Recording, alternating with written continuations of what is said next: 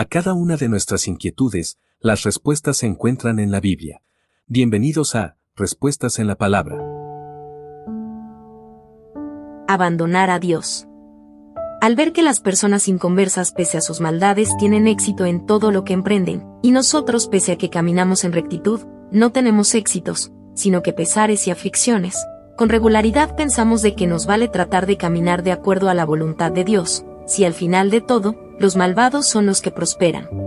Seguramente este razonamiento la tuvieron muchos seguidores de Cristo en el pasado, pero no los auténticos siervos de Dios, ya que ellos aceptan la voluntad de Dios para sus vidas.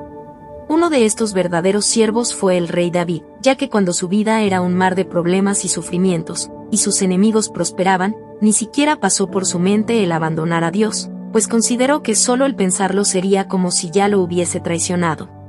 Pese a que parezca que Dios recompensa la maldad y castiga la rectitud, nosotros no debemos pensar en abandonar la rectitud, debemos persistir en ella, sabiendo que seremos recompensados en el final de los tiempos. Salmos capítulo 73 del versículo 13 al 15. Envíenos sus sugerencias y comentarios a nuestro correo electrónico ministerio.jesusislife.net. Este programa es una producción de Jesus is Life.